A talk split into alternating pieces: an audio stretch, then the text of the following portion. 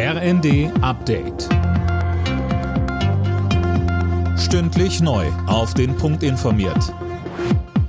Ich bin Silas Quiring. Guten Morgen. Es sind die Themen aktuell, die Energiekrise und die hohen Preise. Und darum geht's heute auch im Kanzleramt. Regierungschef Scholz trifft sich im Rahmen der sogenannten konzertierten Aktion zum zweiten Mal mit Arbeitgebervertretern und Gewerkschaftsspitzen. Colin Mock. Es geht um die Frage, wie die Inflation abgedämpft und die Bürger entlastet werden können. Die Ampel hat im dritten Entlastungspaket angeboten, Arbeitgebern Zusatzzahlungen an Arbeitnehmer bis 3000 Euro steuer- und abschlagsfrei zu stellen.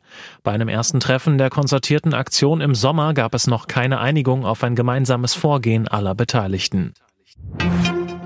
Beim Stresstest zur Stromsituation in Deutschland ist zu optimistisch gerechnet worden, sagt FDP-Generalsekretär Gierserei in der Bild und sorgt damit für neuen Ärger in der Ampelregierung. Es braucht mehr Strom auf dem Markt, um die Preise drücken zu können.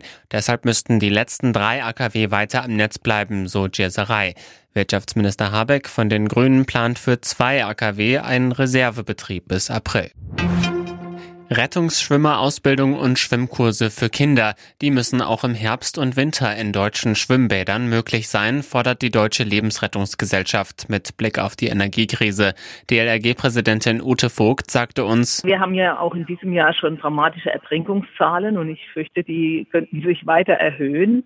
Und ich finde, schwimmen können ist ja was wie lesen, schreiben, rechnen. Das gehört zur normalen Bildung eines Kindes auch dazu. Und deshalb haben wir heute schon so viele Wartelisten. Und wenn wir die jetzt diesen Herbst nicht weiter abarbeiten können, teilweise gäbe es dann jahrelange Wartezeiten. Das kann niemand wollen. Beide deutschen Teams haben in der Champions League Niederlagen hinnehmen müssen. Borussia Dortmund verlor mit 1 zu 2 gegen Manchester City. RB Leipzig musste sich Real Madrid mit 0 zu 2 geschlagen geben. Alle Gegentore fielen erst in der Schlussphase. Alle Nachrichten auf rnd.de